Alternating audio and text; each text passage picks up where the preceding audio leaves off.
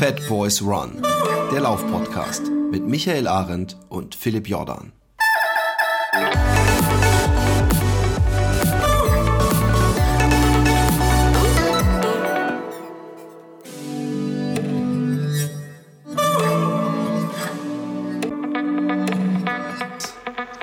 Einen wunderschönen guten Morgen, guten Mittag, guten Abend oder wo ihr gerade durch die Gegend wackelt, hüpft, rennt oder float. Äh, mein Name ist Philipp Jordan, hier ist Fat Boys Run und ich habe eine Interviewfolge heute. Ähm, und zwar ähm, mit dem Sebastian.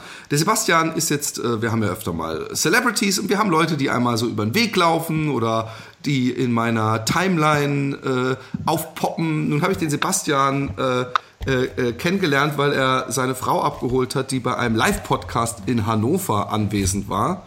Und die mir aber dann schon während des Podcasts erzählte, dass ihr Mann auch so ein verrückter Läufer ist. Und ich muss sagen, er ist ein wesentlich verrückterer Läufer als ich, wenn wir verrückt als äh, äh, Maßstab nehmen für gut oder viel laufend. Weil danach habe ich ihn in Instagram geaddet und äh, ich habe das Gefühl, der macht täglich lange Runden, aber er soll selber dazu mehr erzählen. Hallo Sebastian, wie geht es dir? Hallo Philipp, mir geht es gut. Sehr schön, dass ich ein verrückter Läufer bin. Das ist, glaube ich, immer ein Kompliment.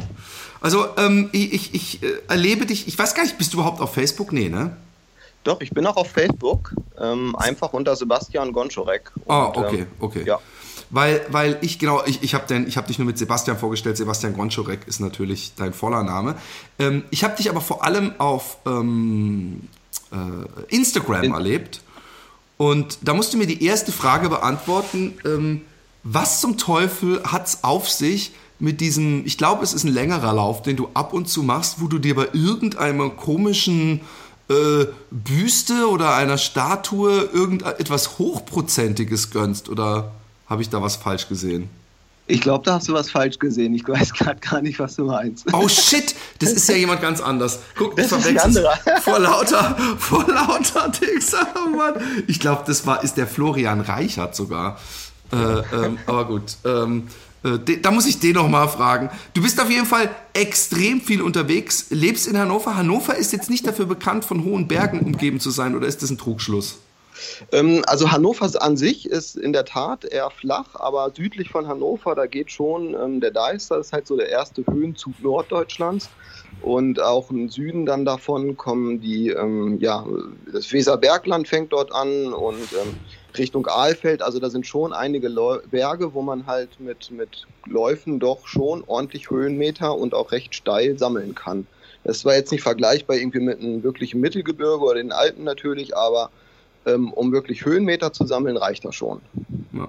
Du bist ja äh, vor allem oder in erster Linie Trailläufer. Wie hat es denn bei dir angefangen? Hast du diese klassische äh, Leichtathletikverein und dann Halbmarathon irgendwann oder ein Marathon und dann hast du irgendwann Trail entdeckt, äh, äh Entwicklung hinter dir oder wie bist du zum Traillaufen gekommen? Also Leichtathletik hatte ich früher nicht so richtig was mit am Hut. Da habe ich eher so ähm, Sportarten gemacht wie Handball. Ähm, nichtsdestotrotz bin ich halt schon öfters mal gelaufen. Ähm, und äh, ja, irgendwann hat sich das dann so entwickelt, dass man dann halt auch immer mal weiterlaufen wollte und ich dann halt auch bis hin zum Marathon. Also ich habe auch meinen ersten Wettkampf als Marathon gelaufen und nicht als Halbmarathon. Und äh, ja, so hat sich das entwickelt. Irgendwann dachte ich mir, da muss ja noch mal was drüber hinauskommen über so einen Marathon und dann hat man sich damit ähm, befasst. Und ja, dann kam ich zu diesen Ultraläufen und ja, irgendwann habe ich mir dann gedacht, ich mache jetzt mal den ersten Ultralauf. Das war auch im Schwarzwald, weil ich da irgendwie schon immer eine Beziehung zu hatte, weil wir hier in den Urlaub immer hingefahren sind mit meinen Eltern. Also ich, äh, jedes Jahr waren wir eigentlich mal hier im, unten Region Freiburg. Und ja, dann habe ich mal geschaut und hier gab es halt den Black Forest Ultramarathon oder Ultralauf und der ist in Simonswald und den bin ich dann damals als erstes gelaufen und seitdem bin ich halt irgendwo bei diesen Ultraläufen oder auch speziell im Trailing Bereich halt hängen geblieben, weil es halt äh, ja doch einfach ein bisschen mehr Spaß macht, durch den Wald oder durch die kleinen, ja, die kleinen Pfade zu laufen, als jetzt auf der Straße. Ja. Ähm, wie lange ist es her, dieser Simonswald-Ultra-Geschichte äh, äh da? Das war im August 2015. Okay, okay. Ja. Also auch gar nicht, gar nicht so lange. Also, äh nee, gar nicht so lange her. Das waren 55 Kilometer. Ähm, klar, weil es natürlich hier schon im Hochschwarzwald ist, ähm, hatten sie auch ordentlich Höhenmeter dabei. Ja, aber da war die Zeit, die hat halt, ähm, also Cut-Off hat halt, die war lang und insofern habe ich mir das dann halt ausgesucht, weil ich das, ja, einfach schön fand hier unten und dann, genau, so bin ich dazu gekommen. Ich habe dich natürlich äh, in erster Linie eingeladen, damit du uns nachher ein wenig vom Westweg erzählst.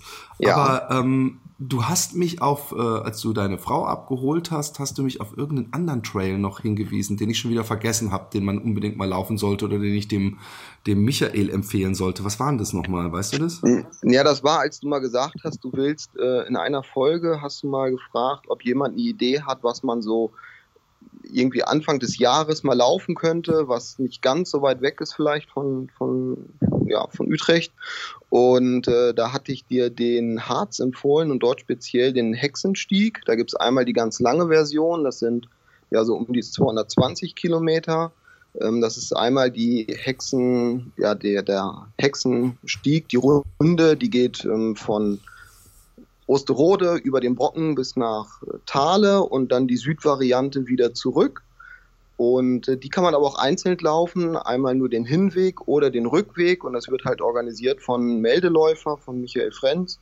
Und äh, genau, da hatte ich dir den empfohlen, den mal zu laufen. Ich bin ähm, 2016 die, den Hinweg, so, nee, den Rückweg gelaufen und 2017 dann die komplette Runde, also die 220 Kilometer. Fuck. Ja. 220 und, äh, Kilometer mit dem Brocken noch dazwischen und auch noch im Frühjahr, sagtest du? Ja, im April war der, also in dem Fall Ende April und ähm, das ähm, ja, war, war schon ein bisschen verrückt. Es war ein Non-Stop-Lauf. Ähm, wir haben letztendlich, ähm, ja, also ich bin alleine losgelaufen, es waren viele andere Läufer dabei, aber wir haben uns dann irgendwann in einer Gruppe zusammengefunden. Und sind dann letztendlich auch die gesamte Strecke zusammengelaufen. In Thale hatte auch Ines dann äh, an der Verpflegungsstation mitgeholfen. Und das Deine war Frau, schön. Für die, genau, für die genau, ja, meine Frau, genau. Und ähm, ja, und dann ging es halt nachts auch wieder zurück. Also wir haben noch nicht geschlafen oder irgendwas. Und nachts kann es auch im Harz Ende April noch recht kalt werden. Also es wurden dann minus sieben Grad. Die Getränke sind uns zum Teil eingefroren. Es war wirklich bitterkalt. Und äh, ja, als dann morgens die Sonne wieder aufging, das war schon recht schön. Und da waren wir gerade auf dem Wurmberg. Das ist so der, ähm, ja, neben dem Brocken auch, ähm, äh, der, ich glaube, der zweithöchste Berg dort. Und ja, das war schon, das war schon verrückt. 35 Stunden haben wir da damals gebraucht für die Strecke. Wow, das ist eine richtig gute Zeit eigentlich. Zwei, 220 Kilometer, sagtest du, oder? Ja, genau so. Wow. Ja. Und ja, wir sind dann auch in der Vierergruppe letztendlich ähm, auf dem zweiten Platz angekommen. Das war, das war ein bisschen überraschend äh, für uns alle irgendwie. Krass. Ja. Krass. Wie, wie äh, also ich weiß noch, dass ich nach meinen 100 Kilometern wirklich, äh, also direkt danach dann mein Körper doch deutlich gezeigt hat, dass das so erstmal seine Grenze war und ich größere Probleme hatte beim Aufstehen und Hinlegen und so weiter. Äh, wie ist es nach 220 Kilometern? Weil das war, was war denn äh, vorher deine längste Strecke gewesen? 100 äh, Meilen war das. 160 Kilometer. Ja, genau. Ja. Okay, und das sind ja noch mal gute, das sind ja noch mal 60 mehr. Äh, nun muss man sagen, dass du sehr fit aussiehst, ungefähr die Hälfte wiegst von mir. Und ähm, aber wie, wie hat dein Körper das? Äh, wie wie ging es dir danach? Also erstmal war ich müde, einfach nur müde, weil man halt ja die kom komplett die Nacht auch durchgelaufen ist und auch erschöpft. Aber ähm, wir haben uns dann erstmal da noch hingesetzt zu viert und haben noch äh, ja erstmal unser Siegerbier getrunken und ähm, also nicht Sieger, sondern ne, unser doch, finnischer Bier. Jeder ist ein Sieger. Jeder ist ein Sieger, genau, so sehe ich das auch. Und ähm, ja, dann äh, klar, hat man erstmal geduscht und dann war schon so, dass einen echt die Müdigkeit überrannt hat, aber es war nicht so, dass man jetzt ähm, kaum sich noch bewegen konnte, komischerweise. Ist natürlich das klassische Treppe hoch, Treppe runter, da gibt es dann schon Schöneres, als wenn man dann im zweiten Stock in dem Hotel da wohnt.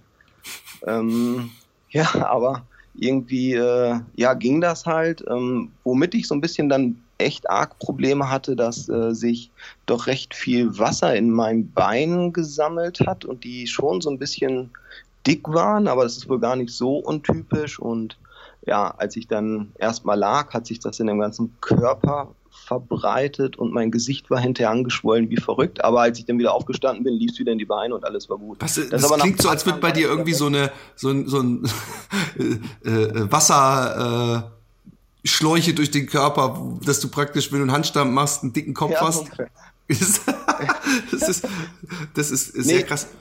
Also ich habe das dann auch mal nachgelesen, das ist halt durchaus, das macht der Körper irgendwie, wenn er denkt, er kriegt nicht genug äh, zu trinken, dann, dass er das anreichert und das, aber alles irgendwie gar nicht so schlimm und ja, es ging auch relativ schnell wieder weg, aber das war so eigentlich das größte Problem, was ich ähm, hatte. Ansonsten, ähm, ja, außer dass man halt ein bisschen, ja, äh, äh, komisch aussah vielleicht, wenn man ganz normal gegangen ist, ähm, ging das eigentlich. Also, ja. Also am nächsten Tag, wenn du länger gesessen bist und aufgestanden bist, da bist du wahrscheinlich auch nicht hochgesprungen wie ein Zwölfjähriger, oder? Genau, genau das nicht. Nee. Genau. Das hat halt alles, dauert halt alles ein bisschen länger. Das ist genau. Aber, aber ich finde ja, dass das Aufstehen scheiße ist und die ersten Meter sehr nach äh, schwerster Gehbehinderung aussehen. Aber meistens ist es ja, das passiert zwar jedes Mal wieder aufs Neue, aber meistens ist es ja nach ein paar Metern geht's dann ja eigentlich wieder. Ja, genau. Also irgendwann ja, ich glaube, der Körper muss halt erstmal wieder so ein bisschen in Bewegung kommen und dann, dann denkt man da auch schon gar nicht mehr drüber nach. Welchen, ähm, vielleicht war es ja der schon, aber welchen organisierten Lauf war denn für dich der tollste oder spannendste oder äh, interessanteste bis jetzt? Also schon der, der Hexenstieg, mhm. muss ich schon mit sagen. Es ist halt ähm, auch kein Lauf, wo man jetzt alle zehn Kilometer eine Verpflegungsstation hat, da muss man sich vorher schon auch ein bisschen Gedanken machen, wenn man denn mal eine Strecke gerade nachts dann zurück, wenn man von Thale wieder zurückläuft Richtung ähm, Osterode und dann mal einen Streckenabschnitt hat, der ja irgendwie so um die 40 Kilometer ist, wo man dann halt auch keine Verpflegung hat oder auch nicht irgendwo vorbeikommt, wo man sich was kaufen kann, weil ja nachts normal alles zu hat und auch die Tankstellen da haben zu, wo man jetzt durch einen Ort durchkommt. Und ja, da muss man sich schon so ein bisschen Gedanken machen mit der ganzen Geschichte und nicht einfach so, ja, jetzt laufe ich mal los und ich werde ja alle zehn Kilometer versorgt.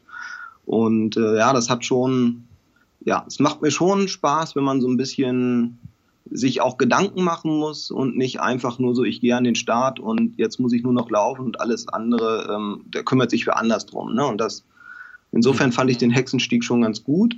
Was ich noch als Lauf ganz toll fand, das ist jetzt aber kein Traillauf, aber es ist halt in Berlin der Mauerwegslauf. Ähm, oh, den wo man natürlich gelaufen? schon, genau, den bin ich jetzt zweimal schon gelaufen. Ähm, und ja, den finde ich halt, weil er halt so vom Flair halt was ganz Besonderes ist, dass man dann durch Berlin läuft und in diesen ganzen äh, Ring um den ehemaligen Mauerweg halt lang. Und ja, also das ist halt schon irgendwie, finde ich, auch was, was Tolles, Besonderes. Da hat man natürlich dann recht häufig einen eine Verpflegungspunkt, aber das ist halt ja einfach was ganz anderes.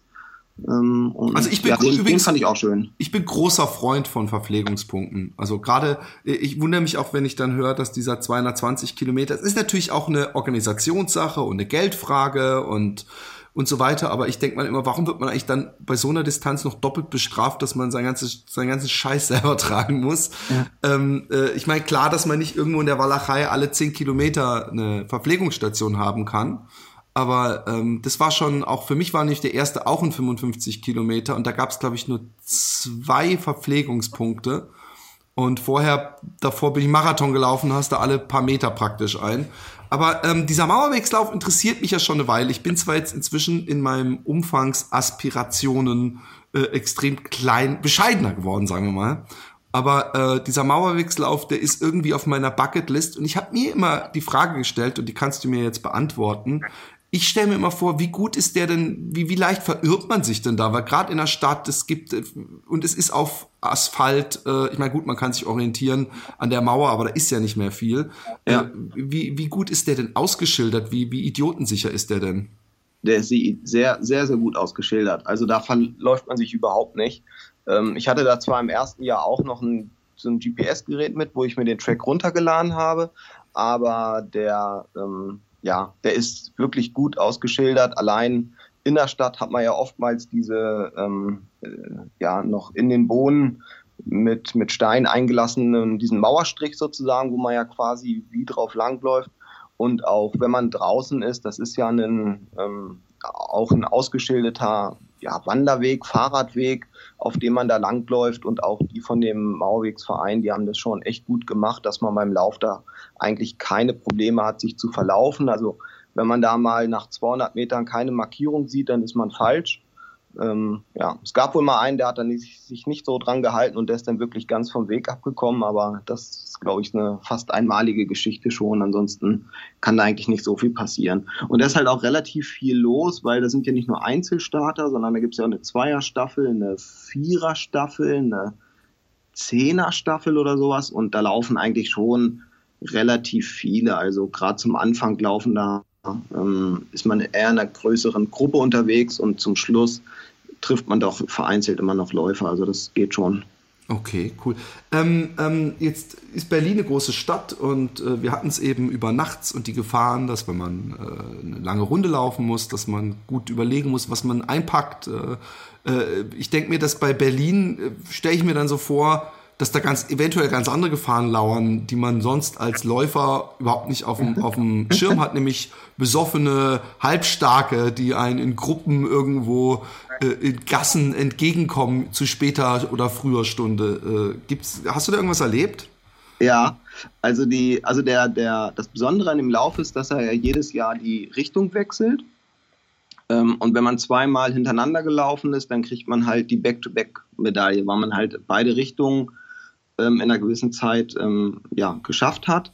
Und das erste Mal, als ich gestartet bin, da ging es ähm, letztendlich die Runde im Uhrzeigersinn, also erst durch Berlin durch ähm, und dann runter Richtung Süden, Richtung Teltow, dann über Potsdam und dann über Norden wieder zurück nach Berlin. Und ja, das fand ich auch so ganz schön. Und im nächsten Jahr ging es dann quasi andersrum. Dann ging es erst Richtung Norden und von Norden aus ähm, dann an Havel runter Richtung Potsdam, Richtung Teltow und dann Richtung Berlin wieder hoch. Und ja, äh, da bin ich äh, in, in Berlin letztendlich in diesen ganzen Partyviertels äh, auch rausgekommen, Kreuzberg, äh, so gegen 23 Uhr oder 22 Uhr, ich weiß gar nicht mehr genau. Und da war natürlich ordentlich was los. Der, der Alkoholkonsum war da schon äh, bei den Leuten ordentlich vorangeschritten und ähm, das war dann fast schon wie ein Slalomlaufen da auf diesem, in diesem Kneipenviertel und da gab es auch die anderen, die ein oder anderen, die da auch mal ein Bild mit einem machen wollten oder äh, die einen angepöbelt haben oder ja, das schon irgendwie gehört halt dazu. Also ja. Aber jetzt nicht ernsthaft, dass man sich Gedanken machen muss. Ne? Also die sind eigentlich alle recht friedlich da gewesen. Ja. Nun also, habe ich mir, äh, um mal auf die Hauptattraktion äh, des, des, dieses Casts zuzukommen, dann habe ich mir ja äh, letztes Jahr schon vorgenommen, den Westweg zu laufen dieses Jahr. Und äh, ich muss sagen, ähm, dass dieses Jahr für mich eine einzige Katastrophe ist. Ich bin krank, verletzt, krank, verletzt. Ähm, ich bin diese Woche zum ersten Mal wieder gelaufen, ohne Probleme und werde na direkt nach diesem Cast mal mich an eine 15 Kilometer Runde machen. Und dass ich jemals sag, dass ich mich an eine 15 Kilometer Runde traue, alleine sagt schon viel über meinen Zustand. Ich habe inzwischen, äh, muss ich ganz ehrlich sagen, helle Panik. Ähm, ob ich diesen Westweg schaffe, weil ich ja auch noch Höhenmeter irgendwie versuchen muss, hier äh, an Brücken etc. zu trainieren. Und ich sehe dich andauernd, wie du eigentlich nur läufst, also zumindest dein Instagram-Account äh, äh, lässt das vermuten. Und dann habe ich jetzt gesehen, du bist den, bist den Westweg gelaufen und dann habe ich genau. am Ende gesehen deine Tageskilometer.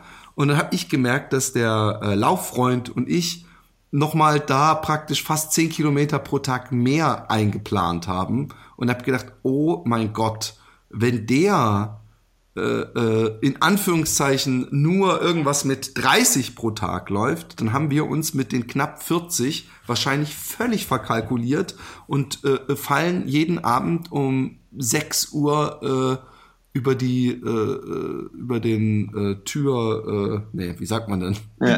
in, in, in, ins Hotelbett oder so. Irgendwohin fällst du genau und und ich habe große Angst. Deswegen interessiert mich extrem äh, wie dieses Erlebnis war ich habe übrigens um äh, wir haben eine Gemeinsamkeit weil ich nämlich mit meinen Eltern auch immer oder meine Eltern mit mir ähm, in den Hochschwarzwald äh, gefahren sind zum äh, Winterurlaub allerdings. Und da ist mein Vater auch immer so äh, Skilanglaufrennen gelaufen auch längere äh, äh, Abstände und so.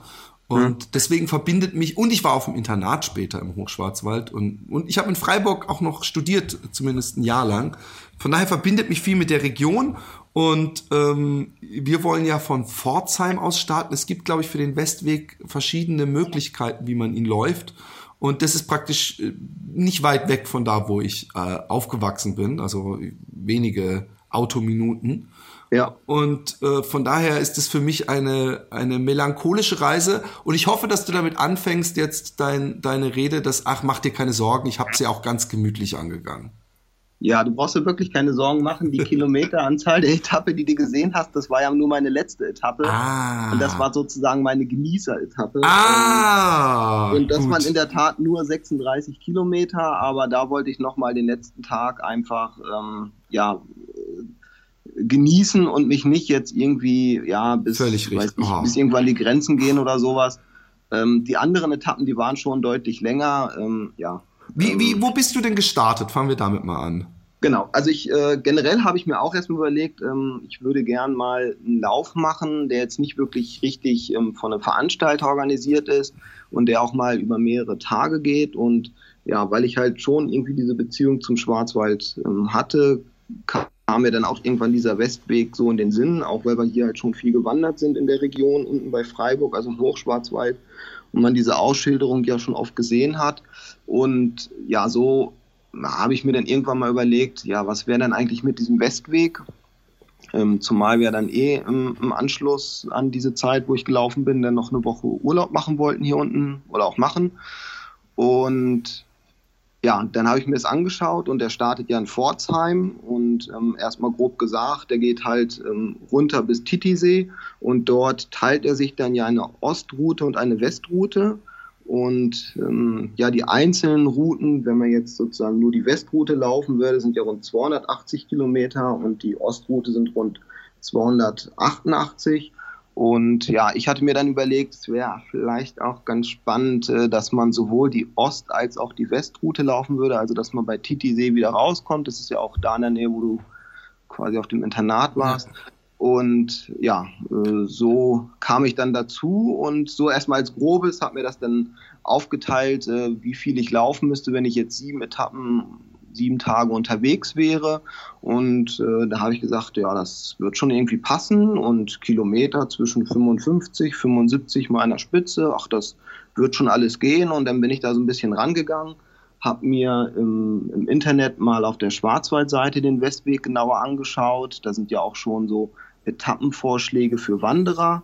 Ähm, habe mir dann äh, eine Wanderkarte, so eine reiß- und wasserfeste Wanderkarte bestellt, habe die dann mal aufgeklappt, habe mir diesen ganzen Weg mal angeguckt und habe mir dann eigentlich einzelne Etappen ähm, rausgesucht, die ich ähm, ja, ablaufen wollte und ähm, das hat so von der Länge eigentlich ganz gut gepasst. Aber gestartet bin ich in Pforzheim, da bin ich am Samstag hingefahren mit dem Zug, habe dann dort in einem Hotel gewohnt und bin dann recht früh um 6 Uhr gestartet auf die erste Etappe, ja.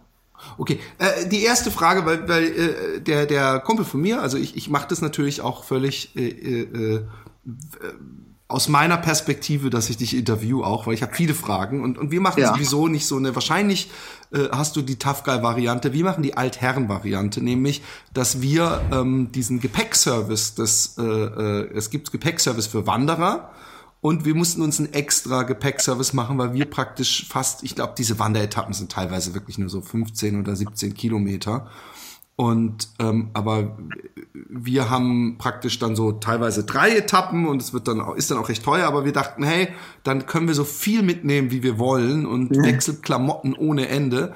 Und äh, was mich jetzt aber interessiert, ich glaube, dass du das nicht gemacht hast. Du hast dein Zeugs wahrscheinlich die ganze Zeit selber getragen, aber davon genau. habe ich genug nach, nach letztem Jahr. und ähm, äh, äh, was, was mich interessiert ist, hast du dir denn vorher schon Hotels gebucht? Also wusstest du, heute muss ich bis, was weiß ich, äh, äh, äh hinter Zarten laufen, äh, weil da wartet mein Hotel auf mich, was ich gebucht habe? Ja, also ich habe alle Gasthöfe, ähm, also es waren meist so kleinere Gasthöfe, die ich mir rausgesucht habe, schon alle vorab gebucht. Ähm, das ist halt jetzt auch gerade eine Jahreszeit hier im Schwarzwald. Der, die Wintersaison ist eigentlich vorbei der Frühling hat noch nicht wirklich begonnen und da machen halt ganz viele Betriebsferien oder ja, machen ihren, ihren Urlaub halt und da hat viel nicht auf. Und äh, das war mir dann einfach zu riskant, wenn ich da irgendwie 60 Kilometer gelaufen bin und jetzt noch irgendwo rumirren muss, um, um irgendwo was, eine Unterkunft zu suchen. Insofern habe ich mir wirklich die einzelnen Etappen genau rausgesucht, habe mir in den ja, Zielorten auch immer was zum Schlafen gesucht. Das war manchmal gar nicht so schwierig, ähm, weil ähm, ja, also zum Anfang ging das noch, aber gerade unten, weil ich ja auch durch Basel musste, da hat unglücklicherweise war irgendwie da diese weltgrößte mm, Uhren- und Schmuckausstellung oder so. Da kostete das Zimmer dann irgendwie 500 Euro und das war dann, irgendwie, war dann irgendwie ein bisschen doof. Insofern habe ich dann da auch ähm, hier in einem, ja, 15 Kilometer davor in einem kleinen Ort so ein ganz kleines äh, Gasthaus gesucht, wo man dann für 40 Euro wohnen konnte. Ähm, aber dadurch ähm, wurde dann halt die ein oder andere Etappe dann halt einfach mal deutlich länger. Also ich konnte jetzt nicht einfach ähm, letztendlich die gesamte Kilometer, also es waren jetzt zum Schluss 398 Kilometer, die konnte ich nicht einfach durch sieben teilen und habe mir dann genau an den Stellen immer ein Gasthaus gesucht. Das klappt halt nicht. Und ähm, insofern sind halt die Etappen von der Länge immer schon recht unterschiedlich. Ja, und ähm, aber ich habe mir schon das vorher gebucht und habe halt auch alles mitgeschleppt, was ich ähm, so brauchte. Das, das interessiert mich jetzt. Was hattest du ja. in deinem Rucksack genau? Also du musst ja nicht vielleicht, wenn du irgendwelche Sexspielzeuge dabei hattest oder so, die kannst du überdenken. Aber was, was mich interessiert ist, äh, äh, du, du musst ja Wechselklamotten mindestens gehabt haben. Hattest du zum Beispiel ein zweites Paar Schuhe dabei? Hattest du Stöcke dabei? Äh, äh, was hattest du an Nahrung mit? Erzähl. Also da ähm, habe ich natürlich auch immer mit Interesse dein Home-to-Home ähm, verfolgt, was du da so mitnimmst. Jetzt hattest du ja diesen kleinen Wagen dabei, was im Schwarzwald auf dem Westweg natürlich nicht geht. Ähm, und dann habe ich mich auch vorher erkundigt, habe da auch mit einigen gesprochen, die so Etappenläufe schon gemacht haben und habe da mal meinen Rucksack gepackt und auch mit einem zweiten Paar Schuhe und zwar ja Wechselklamotten und dies und das und irgendwann kam ich dann ohne Getränke auf 10 Kilo und hat mir jeder gesagt, das kannst du vergessen. Ja? Wie kamst du denn auf 10 Kilo? Die Leute, die in die Wüste gehen, die ihre eigenen, also die nicht mal abends essen gehen können, die, die ja. haben maximal 7 Kilo mit und die müssen auch nee, einen Schlafsack und so dabei haben. Ja, genau, aber es kommt halt durch ein zweites Paar Schuhe und durch Wechselklamotten und dies und das, da kommt das schon schnell zusammen, das glaubt man gar nicht mal, wenn man sich mal die Küchenwaage hinstellt und wirklich jedes einzelne kleine Teil was man mitnimmt, mal wiegt, auch wenn es hinterher nur 15 Gramm sind, aber das summiert sich halt. Und ja, dann habe ich halt erstmal angefangen, die Wechselklamotten wegzulassen, das zweite Paar Schuhe wegzulassen. Dann habe ich äh, wirklich die ganzen Sachen durchgewogen, die ich hatte und habe dann halt ähm, immer das Leichtere von Beinen genommen, sodass ich letztendlich ähm, rauskam ohne Getränke bei rund ja, sechs, sechs, sechseinhalb Kilo. Und ähm, ja, je nachdem, wie lang denn die Abstände waren, hatte ich dann auch mal bis zu zwei Liter dabei. Also es waren dann so denke ich mal, so acht Kilo, die ich ähm, letztendlich mitgeschleppt habe. Da war halt aber auch alles dabei, was ich dann auch brauchte abends. Ich meine, im Gasthof, wenn ich, also ich habe keine Wechselsachen dabei gehabt. Ich bin dann abends quasi immer angekommen und das erste, was ich gemacht habe, ich habe erstmal selbst geduscht. Dann habe ich meine ganzen Sachen durchgewaschen, damit der Schweiß und der Dreck halt rauskommt, habe die über die Heizung gehängt und dann hatte ich halt so möglichst ja, leichte, einfache Sachen, die ich ähm, anziehen konnte, womit ich dann unten in den Gasthäusern immer erstmal was gegessen habe. Ähm, genau, also du hattest schon so eine Art Wechselgarnitur für das normale Leben, also so eine dünne ja, genau, Trainingshose genau, oder so. normale Leben, ja genau, ne, weil ich dann da ähm, möglichst gesittet äh, mich hinsetzen wollte, habe da aber auch für die für abends dann keine Schuhe oder sowas mitgehabt, sondern einfach nur weiße Schlappen worüber meine Frau sich immer noch amüsiert, dass ich mit meinen weißen Hotelschlappen da ins, in die Gaststube dann mich gesetzt habe. Aber ich glaube, die haben sich eher gefreut, dass überhaupt jemand da ist. Insofern ja. hat das schon gepasst. Ich glaube, die, die, äh, ähm, die hohe Modewelt äh, ist sowieso noch nicht im Hochschwarzwald ange, angekommen. Da darf man auch gerne mal die Jeanshose in die Strümpfe stecken oder so. Ähm, ähm, äh, ja, du, du hast gerade was gesagt, wo ich hellhörig, ja. wo ich ganz kurz, bevor ich es vergesse, Entschuldigung. Ähm, du sagtest, du hast immer zwei Liter Wasser mitgehabt wegen äh, äh, Wasserstellen. Ich hatte ja gehofft, dass du sagst, ey, du brauchst fast kein Wasser mitnehmen, es kommt sowieso alle paar Kilometer, was es nämlich hier in Holland nicht gibt und was ich in Deutschland so toll finde, so und, und gerade in gebirgigen Regionen, irgend so ein Brunnen oder eine Wasserstelle, das sollte ich mir dann wohl besser äh, mich da nicht drauf verlassen, oder wie? Nee, doch, das kannst du schon machen, nur jetzt im März, ähm, ich hatte Tage, da war es gefühlt minus 17 Grad. Ähm, ja, da war entweder das Wasser war gefroren oder ich weiß nicht, also so spannend ist es, glaube ich, denn nicht aus so einem Gebirgsbach das eiskalte Wasser dann noch in seine Flasche zu füllen, wo der, wo die Flasche an sich eh schon der Rand so angefroren war. Insofern habe ich dann doch immer beim Start mir Wasser mitgenommen, das ähm, halbwegs warm war. Ähm, ich habe mir morgens immer zum, zum Trinken für unterwegs, für die, die erste Flasche hatte ich, ähm, mache ich mir mal so ein Getränk aus Hirsamen, Honig und Zitrone ähm, das war sozusagen immer mein erstes Getränk. Das waren so 600 Milliliter. Dann hatte ich eine Flasche mit, da war halt einfach nur Wasser drin. Eine Flasche, da hatte ich ähm, hier so mit, mit, ja, so Sportgetränk, Tabletten halt so ein, ähm, mir eine Flasche gemacht und eine, da hatte ich einfach eine Fanta drin. Und dann, ja, also es ist halt wirklich das Problem, also ich glaube, das hat man nicht, wenn man jetzt irgendwie April oder Mai. Ich also im Mai, Juni gehen wir erst im ja, Juni. ich glaube, da ist es halt gar kein Problem. Da kommst du halt auch an vielen ja, Hütten vorbei oder an vielen Gasthäusern oder was auch immer, die halt auch wirklich aufhaben ähm, oder halt irgendwelche ausgeschilderte Brunnen zum Teil, wo dann ein Schild an der Strecke ist, hier nur zwei Gehminuten bis zum Brunnen in die Richtung. Also das ist, glaube ich, deutlich entspannter, da muss man nicht so viel mitnehmen.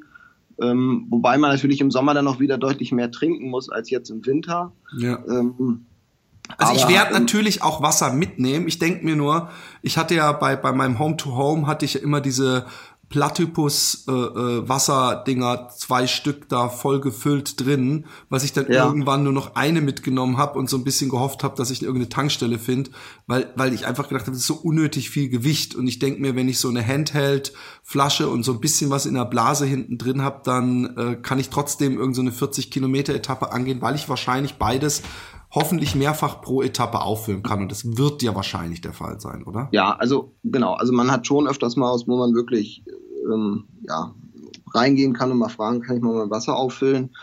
Ähm, aber was ich auch vorher mal gelesen habe, als ich mir mal so verschiedene Wanderblogs durchgelesen habe, dass viele doch auch ähm, Probleme damit haben, dass gar nicht so viel Möglichkeiten da sind, um irgendwie jetzt an, an fließenden Gewässern oder am Brunnen seine Sachen aufzufüllen.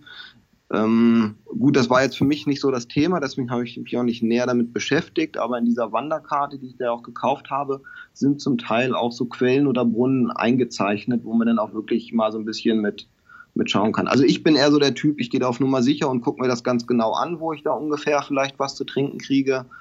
Ähm, ähm, nur jetzt im Winter, äh, und es war noch Winter, das muss man halt einfach mal so sagen, ähm, ja, sah die Sache doch da ganz anders aus. Ja, das, das ist sowieso nochmal, glaube ich, extra Kudos, äh, dass du bei dem Scheißwetter dir so eine Sache vornimmst. Und der Winter äh, äh, ist ja, obwohl gut, da oben ist sowieso immer sehr lange Winter. Da kann man auch gut noch im, im April, Ende April noch, glaube ich, Schnee finden. Aber du hast dir natürlich sowieso eine Zeit rausgesucht, wo wir so einen ganz extremen Kälteeinbruch hatten. Willst du ein bisschen uns, wollen wir ein bisschen durch die Etappen durch oder ja. willst du es lieber, willst du dir ein paar rauspicken? Also du hast in Pforzheim angefangen. Ähm, mich interessieren auch vor allem so, so wie laufbar jede Etappe so ist. Ja, also die Etappen waren wirklich alle komplett unterschiedlich, ähm, auch von den Höhenmetern, wie sich das entwickelt hat. Ähm, insofern, ich kann ja einfach mal bei der ersten Etappe in, in Pforzheim anfangen. Die ging eben ähm, 55 Kilometer bis nach Vorbach. Ähm, ja, zum Einstieg ist das da ganz schön. Man läuft erstmal so die ersten zwölf Kilometer relativ eben, nur mit ganz leicht ähm, Anstieg ähm, Richtung Neuenburg. Und äh, ab dort geht es dann eigentlich stetig bergauf. Ähm, bis dahin läuft man auch, also man läuft, das ist eh immer eine Kombination aus, aus breiten Wanderwegen, Forstwegen und zwischendurch hat man dann immer mal wirklich so kleinere Pfade. Ähm, zum Anfang war das noch, noch weniger, also da waren die Pfade noch ganz normal laufbar. Und ja, ab diesem Neuenburg ging es dann hoch ähm, Richtung ähm, ja, Dobel, das war so die Hälfte bei 25 Kilometer. Da habe ich dann, da gab es auch nicht so viele auf dem Sonntag, wo ich da war, wo man jetzt irgendwie seine Sachen auffüllen konnte. Da bin ich einfach in die örtliche Kurklinik gegangen und habe mir dort äh, meine Getränke aufgefüllt. Und da war es auch ein bisschen warm, weil an dem Sonntag und an dem Montag, das waren die kältesten Tage, wo es deutlich Minusgrade waren, auch zum Teil im zweistelligen Minusbereich. Und ähm, von Dobel ging es dann nochmal recht, ja, recht stetig bergan, ähm, so bis Kilometer 45. Und ja, es war, also ich hatte halt vorher immer mal auf den ganzen Webcams mir entlang des Westwegs angeguckt, wie so die Schneelage ist und die Woche, bevor ich losgelaufen bin, war es ja auch recht warm, auch hier recht warm. Und äh, da habe ich mich schon gefreut, dass wirklich so viel Schnee weggetaut ist und ja, das bestimmt eine tolle laufbare Geschichte wird. Und äh, als ich dann Samstagabend in Pforzheim mich da ins Bett gelegt habe, war auch alles gut. Als ich Sonntag früh aufgewacht bin, habe ich rausgeguckt und dachte so, das gibt's doch gar nicht. Wie viel Schnee liegt denn hier? Also es hat die ganze Nacht im gesamten geschneit und ich bin quasi aus dem Hotel rausgekommen und bin ab dort auf Schnee gelaufen. Und äh, das dauert jetzt auch ziemlich lang, bis ich sage, ich bin nicht mehr auf Schnee gelaufen. Eigentlich ähm, ja, hat das, glaube ich, 200 Ah, ich weiß nicht, 240 Kilometer gedauert, bis ich das erste Mal nicht mehr auf Schnee gelaufen bin. Warst du entsprechend äh, schuhmäßig und so vorbereitet darauf? Also ich meine, gut, man hat Trailschuhe, die sollten auch immer ja. mit Schnee umgehen können, aber äh, ich denke mir, dass man vielleicht äh, wasserabweisende Kleidung nicht unbedingt hat und, und, und solche Sachen. Ja. Also ich hatte die, die Hoka Speedgoat hatte ich an, ähm, weil mit denen konnte ich ganz gut laufen. Ähm, hab ähm, ja, weil die ja nicht wirklich ähm, wasserabweisend irgendwas sind, habe ich aber wasserdichte Socken auch dabei gehabt. Die habe ich aber bei der ersten Etappe noch nicht angehabt. Da habe ich noch die ganz normalen angehabt. Und ähm, ja, nichtsdestotrotz, dass man halt immer durch diesen Schnee durchstapfen musste und es halt auch eisekalt war, ähm, das war halt schon, ja, ist halt schon irgendwie eine Herausforderung irgendwo gewesen. Ähm, und ähm, ja, aber es ging halt ähm, einfach ganz gut und ähm, ja, man ist so an die nah an die 1000 Höhenmeter rangekommen. Also es waren 988 war der, der höchste Turm dort. Insgesamt die Höhenmeter bei der ersten Etappe waren 1412. Und ja, irgendwann bin ich dann in Vorbach angekommen. Die letzten fünf Kilometer da zu diesem Ort runter, die waren auch echt schön. Da geht es ein Trail runter. Ähm, ja, klar, natürlich lag viel Schnee, man musste halt ein bisschen aufpassen, aber es war ja einfach eine ja, tolle Etappe, muss man schon mal sagen, und ähm, war glücklich, dass ich sozusagen diesen, diesen, diese erste Etappe geschafft hatte. Wie früh bist du morgens immer gestartet?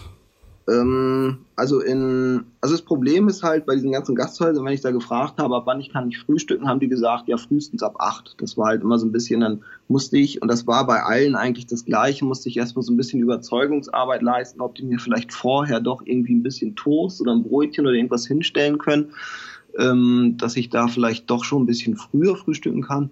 Ich bin in Pforzheim um halb acht gestartet, habe dann aber am für die zweite Etappe, ähm, also war so eine Etappe, da habe ich mir halt vorher schon viele Gedanken gemacht, ähm, weil die 75 Kilometer lang war, auch über 2000 Höhenmeter. Ähm, und die ging von Vorbach bis Oberhammersbach. Und das, äh, ja, da geht es halt unter anderem von Vorbach erstmal nur steil wieder bergauf, ähm, über die Bahner Höhe und den Hochkopf. Das sind so die ersten Berge, die über 1000 Meter hoch sind. Ähm, und da war es halt wirklich auch windig und äh, auf dieser Hornisgrinde, das ist der höchste Berg im Nordschwarzwald, ähm, der ist irgendwo bei 1163 Metern. Ähm, da, ich weiß nicht, ob du da die Bilder gesehen hast, ähm, da waren die Bäume voller Eis, also es waren wie so Eisbäume, das war total verrückt. Es war neblig da oben, es war windig da oben, ich war der einzige Mensch weit und breit ähm, und es waren gefühlte minus 17 Grad. Und äh, ja, da hatte ich halt schon echt Bammel vor dieser Tour, weil sie zum einen so lang ist und zum anderen auch wirklich über diesen Berg hochgeht, wo ich, warum auch immer, ja, äh, schon, also umso näher das kam, umso mehr, ja, Schiss hatte ich irgendwo auch davor. Ähm, aber gut, man muss es halt einfach ruhig angehen und ähm, ja. ja. Konntest du überhaupt laufen? Weil ich stelle mir vor, äh, dass zu dieser Jahreszeit keine Sau auf diesen Wanderwegen läuft und die dadurch ja praktisch ziemlich, äh, wenn du sagtest, es hat geschneit, auch, auch äh, nicht ausgetreten sind, sondern du ja praktisch mit jedem Schritt auch ein bisschen Schnee schippst. Und ja. wie, wie war das? Ja, genau. Also ich habe in der Tat zum Teil so die ersten Fußstapfen da gemacht. Ähm, man hatte dann mal Abschnitte, wo dann halt ähm, ja an den Tagen davor vielleicht schon mal welche mit Wanderschuhen, also mit, mit Schneeschuhen gegangen sind, wobei das die Sache nicht wirklich einfacher macht, wie ich festgestellt habe. Ähm, ja, aber ich bin natürlich schon, ähm, auch wenn es halt anstrengend irgendwo war, auch viel gelaufen, weil man ja ansonsten ja einfach die, die Streckenlänge gar nicht schafft im Hellen. Und das war eigentlich mein Ziel, dass ich das immer schaffe, dass ich die, die Lampe nicht rausholen muss. Und äh, man hat schon immer so ein bisschen den, den Schnee vor sich hergeschoben. Ähm, als ich dann über diesen Berg rüber war, ähm, ist dann auch erstmal so ein bisschen Erleichterung abgefallen, weil ich wusste, okay, jetzt muss ich nur immer parallel der Schwarzwald-Hochstraße geht das dann immer ein bisschen lang weiter. Ähm, und da ist dann auch schon so, dass man dann mal ohne Probleme vielleicht irgendwie jemanden treffen könnte, wenn man dann doch mal was hätte. Ähm, ähm, habe dann auch da eine Hütte gehabt, da habe ich auch vorher sogar angerufen, habe gefragt, ob die aufhaben, wo ich dann zwischendurch mal eine Suppe gegessen habe und was getrunken und äh, bin dann auch weitergelaufen. Aber es ist in der Tat so, dass man, also ich habe nicht viele Menschen auf dieser gesamten Strecke getroffen, jetzt mal ausgenommen die Region da unten um den Feldberg. Ähm, ansonsten war ich doch immer recht ähm, einsam unterwegs. Ähm, das Interessante war, als ich dann über diese, diese Hornesgrinde rüber war, wo ich mir wirklich viel Gedanken gemacht habe, dass mir dann so blühte, naja, äh, gut, äh, da kommen ja noch Berge, die sind noch mal deutlich höher. Warum hast du dir eigentlich da nicht so richtig Gedanken drüber gemacht? Ähm, aber das kam ja erst später. Insofern ähm, habe ich dann auch die zweite Etappe eigentlich ganz gut ähm, zu Ende gebracht und ab dort wurde es dann auch zumindest immer in kleinen Schritten etwas wärmer, wobei das letztendlich auch nicht wirklich fühlbar war. Okay. Ja. Äh, bist du denn äh, dann wahrscheinlich mit den ganzen Höhenmetern allem sehr viel gepowerwalkt oder nicht? Ja, genau. Also berghoch, ähm, also es sind zum Teil auch sehr steile Anstiege. Ähm, es ist jetzt nicht so, dass sich die, die Höhenmeter da über eine längere Strecke hin verteilen, sondern ähm, das ist oftmals eher richtig knackig, ähm, dass man dann da hoch muss und ja klar mit dem Schnee, dann rutscht man weg. Ähm, ich hatte auch die Stöcker dabei, das war schon ganz gut, ähm, dass man sich dann auch da mal so ein bisschen noch ähm, abstützen konnte. Ähm, aber es war hoch, tendenziell eher so ein ja, Power-Hiking, wie auch immer. Und bergab und wo es eben war, habe ich dann schon immer versucht zu laufen, wirklich. Also zu rennen, wie die Schwarzwälder sagen. Mhm. Ja. Und, und ähm, wie, wie viel prozentual äh, ist von der Strecke denn laufbar? Und ich meine jetzt laufbar mit einigermaßen eben. Das ist eine gute Frage. Also ich habe in dieser, ich habe mir nochmal so einen anderen Reiseführer geholt, da steht halt drin, also ich dachte mir, alle Wege, so Forstwege, die kann man bestimmt laufen. Ähm, und Pfade, da muss man halt mal gucken, wie es halt einfach geht weil ich glaube, das kann man halt schlecht sagen, weil, also ich habe es immer so gemacht, wo es bergauf geht, da bin ich halt wirklich ähm, schnell gegangen und alles, was ebenerdig ist und wo es bergab geht, bin ich halt gelaufen. Ähm, wie jetzt das Verhältnis ist, ist glaube ich schwer einzuschätzen. Ähm, tendenziell bin ich schon mehr gelaufen als gegangen natürlich. Insofern würde ich schon sagen, das Verhältnis äh, liegt natürlich deutlich eher beim, beim Laufbaren. Ähm, ja, aber jetzt genau dann fällt Okay, nee, nee, gut. Ich wollte nur wissen, ob es überhaupt, weil es gibt Leute, die haben gesagt, ey, da geht's entweder hoch oder runter, du wirst kaum äh, gemütlich laufen können. Ja, also gemütlich laufen ist in der Tat eher, gibt es eher wenige Stellen. Das stimmt allerdings. Weil entweder geht es wirklich ja, eher steiler bergauf oder es geht halt auch dann wirklich auch steil bergab. Das ist natürlich dann auch immer, muss man halt sich echt arg konzentrieren beim Laufen. Aber dass man jetzt einfach mal so zehn Kilometer nur ganz flach dahin läuft, das, äh, ja, Okay, hat man eigentlich nur in Pforzheim die ersten zwei Kilometer. okay, okay, die werde ich, dann gebe ich nach zwei Kilometern auf. So. ähm, ähm, Okay, äh, äh, dann äh, zweite Etappe haben wir, äh, das war genau, mit der Hornesgrinde und äh, genau. dann bist du da wo gelandet? Genau, dann bin ich in Oberhammersbach gelandet. Ähm, das ist eigentlich nicht genau an der Strecke. Ähm, also normalerweise ähm, könnte man dort ähm, in Haag, das ist so eine Vesper, Vesperstube Haag heißt das, übernachten. Das ist auch extra so für Wanderer. Aber auch die hatten Betriebsferien.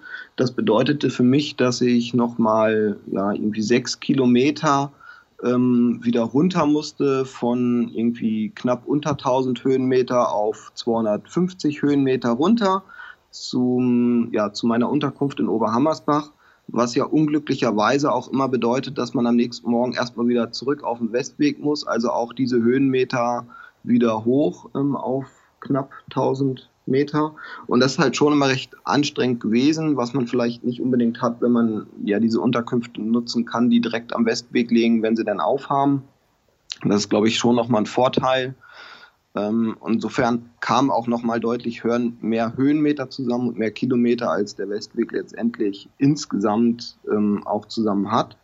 Ähm, aber auf der dritten Etappe ging es ja quasi erstmal wieder steil berghoch, um dann halt seicht wieder runter zu gehen ähm, äh, bis nach Hausach. Das war auch der erste Tag, wo mal die Sonne geschienen hat. Das war schon ganz schön, weil es äh, ja auch so fürs Gefühl mal was ganz anderes ist. Ähm, Hausach ist unten im Kinzigtal, das ist so die Mitte ungefähr des gesamten Weges. Und äh, ja, auch dort geht man erstmal wieder runter auf 250 Meter, äh, Höhenmeter, also ähm, alles, was man vorher hochgerannt ist, rennt man auch gleich wieder runter. Und äh, ja, nach Hausach geht es dann wirklich erstmal auch steil bergan. Ähm, das ist jetzt nicht irgendwie so, dass man da auf ja, irgendwie deutlich über 1000 Höhenmeter kommt, aber es reicht halt, dass es recht steil ist. Es war halt einfach extrem, ja, rutschig, dadurch, dass halt die Sonne schien und der Schnee schon so ein bisschen antaute und dann rutschte man eh wieder runter. Das war auch die Etappe, wo ich dann das erste Mal meine, also ich habe so Schneeketten dabei gehabt für die Schuhe, wo ich dann auch wirklich die Schneeketten rausgeholt habe, weil ich halt einfach gar nicht mehr richtig vorankam ähm, berghoch. Ähm, oder auch dann, wo man so Laufpaare, Passagen hatte, wo man halt einfach immer weggerutscht ist. Ähm, da haben die Schneeketten dann schon geholfen. Ähm, die dritte Etappe hatte insgesamt 54 Kilometer, auch knapp über 2000 Höhenmeter. Und äh, die ging in Richtung Furtwang. Und äh, kurz vor Furtwang musste man dann nochmal über den Brenn drüber. Das ist auch nochmal ähm, ein Berg mit 1150 Metern und da hat es halt dann auch schon wieder ordentlich geschneit und äh, ja, da hatte ich mir vorher auch so Gedanken gemacht, oh, schaffe ich das jetzt noch darüber, weil es auch schon so leicht dämmerig wurde. Dadurch, dass es dann geschneit hat, war es eh schon dunkler. Und äh, ja, gut, ich dachte mir, ich habe noch ein bisschen Zeit, ich äh, probiere das jetzt einfach und bin da durch diesen einsamen Wald gelaufen und auf einmal kam einer von hinten, äh, der da mit Langlaufskiern lang gelaufen ist. Da dachte ich, na gut, also ganz so, ganz, es gibt noch andere Verrückte, die um diese Zeit irgendwo hier unterwegs sind und äh, das hat mich schon ein bisschen beruhigt und ja, habe dann auch die dritte Etappe ähm, relativ gut hinter mich gebracht, war dann froh, dass ich in Furtwang war und letztendlich schon mal ja ein deutliches Stück Richtung Süden gekommen bin. Ja. Also es war schon ganz cool, ja. Aber es war halt, es wurde halt irgendwie nicht einfacher, weil umso mehr man Richtung Süden kommt, umso höher wird es ja auch generell und umso mehr Schnee lag halt einfach. Also ich hatte auch vorher mal ähm, rumtelefoniert, hatte bei äh, beim Hochschwarzwald Tourismus angerufen und äh, die habt ihr gesagt, ja, ich würde gern den Westweg laufen und ich wollte eigentlich nur mal fragen, gibt es so bestimmte Sachen, die ich ja, beachten muss ähm, auf dem Westweg. Und dann dachte ich eher so an irgendwelche großen Umleitungen oder Streckensperrungen oder irgendwas. Und das Einzige, was die zu mir gesagt hat, den Westweg, wann wollen Sie den denn laufen? Ich sagte, na, im März. Sie sagt, im März, im März kann man den Weg nicht laufen, äh, im Winter schon gar nicht und ich soll doch bitte im Mai wiederkommen, alles andere wird eh nicht funktionieren. Das hat mich natürlich vorher sehr aufgebaut. ähm, hab, weil ich im Internet auch gelesen habe, dass es halt ähm, gerade oben am Feldberg oder am Bällchen halt ähm, Streckensperrungen gibt. Ähm, und ja, da wollte ich eigentlich nur wissen, wie man die umlaufen kann oder woran das liegt. Und ähm, ja, ähm, da habe ich dann aber nochmal dann auch, auch mit den Hüttenwirten vor Ort telefoniert einfach und die haben mir das dann schon ein bisschen anders erklärt und ja. Also es lag halt einfach viel Schnee und ähm, letztendlich habe ich vielleicht auch verstanden, warum sie sagte, man kann den im März nicht laufen, ich soll im Mai wiederkommen. Aber trotzdem hat es hier irgendwie geklappt und hat auch, glaube ich, recht gut geklappt und es war ganz gut. Ja. Und die vierte Etappe war dann auch so, wo ich, ähm, wo es dann echt irgendwie so richtig ans Eingemachte eigentlich ging. Die ging von Furtwangen nach Tottenmoos. Das waren knappe 66 Kilometer, auch wieder mit 2000 Höhenmetern. Ähm, und dort läuft man dann erstmal von Furtwangen ähm, ja, auf dem Höhenweg erstmal ja, so ein bisschen ja, laufbar mit ein bisschen auf und ab einfach dahin. Und dann geht es zum Titisee runter. So, und von Titisee, du kennst ja da unten die Region, ja. es denn hoch Richtung Feldberg. Ähm, also ich bin ja die Ostroute gelaufen, also ich musste nicht direkt zum Feldberg hoch, aber zum zweithöchsten Berg, den Herzogenhorn. Bist du denn und, am Feldsee vorbeigekommen? Auf der Rücktour dann bin ah, ich ja, am okay. Feldsee vorbeigekommen. Also jetzt bei der vierten Etappe bin ich dann erstmal von Titisee musste ich mich, ähm, ja, man kann schon fast sagen, hochkämpfen ähm, Richtung, äh, ja, äh, dieses ganze Feldberggebiet. Ähm, der erste große war dann da der Grafenmatt mit 1377 Höhenmetern. Ähm, dann kommt ja der Herzogenhorn. Ähm, und da ist halt das Problem, dass der Westweg an sich direkt durch das größte Skigebiet des Schwarzwalds führt, wo natürlich auch ordentlich was los war. Und äh, das war halt so ein Punkt, wo ich vorher mal mit den Hütten telefoniert habe und die gesagt haben, ja, nee, also jetzt den Westweg an sich, das funktioniert nicht, weil man da halt die Skipiste hochlaufen müsste. Das geht halt einfach nicht. Ähm, aber es gibt eine extra ähm, Spur, die die gemacht haben für Langläufer, aber auch für Wanderer, wo man halt ein bisschen mehr Kilometer macht aber halt dann ähm, auf dem halbwegs befestigten Winterwanderweg halt hoch auf den ähm, Herzogenhorn. Und äh, ja, dort oben angekommen hat man dann erstmal wirklich festgestellt, wie viel Schnee da liegt. Ähm, wenn die Wegweiser, die sonst ja immer über dem Kopf sind, ungefähr auf Knöchel, Knöchelhöhe sind, ähm, ja, dann weiß man, was, was da halt noch an Schneemassen ähm, ähm, vorhanden sind.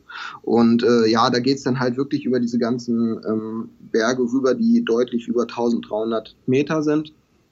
Ähm, und äh, ja, alle, die um mich rum waren, dort oben, die hatten auch Schneeschuhe an. Ich war irgendwie der Einzige, der Turnschuhe anhatte, ähm, zwar mit den Schneeketten, aber so ein bisschen komisch angeguckt wurde ich dann schon. Wir sind gerade ähm, bei der ähm, vierten Etappe, oder? Bei der vierten Etappe, ja, genau. Ich gucke mir gerade die Fotos parallel dazu an. Ähm, ja. wie, können wir dein, dein Instagram-Nick durchsagen? Dann können Leute das ja vielleicht auch machen während des ja, ja, Hörens. Klar. Du bist der Lückenläufer mit UE geschrieben, ne? Genau, UE und AE, ja. Der Lückenläufer.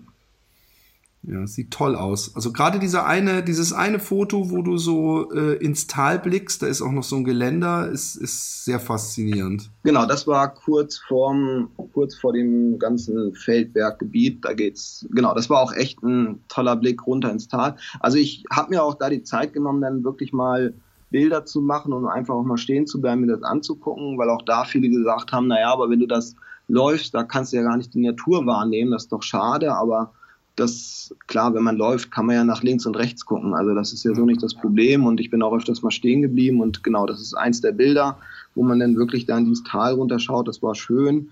Und ähm, ja, ein bisschen später ähm, kommt dann das Bild, wo ich da oben am ähm, Grafen Matt bei dieser Hütte ähm, rausgekommen bin, wo man dann sieht, dass halt auch dieser Wegweiser halt irgendwie deutlich unter einem steht und ab dort, ähm, klar, waren erstmal so diese Schneeschuhwanderer ein bisschen da, aber das, äh, ja, die waren auch schnell wieder weg. Also so schnell wie die da waren, waren die auch schnell wieder weg.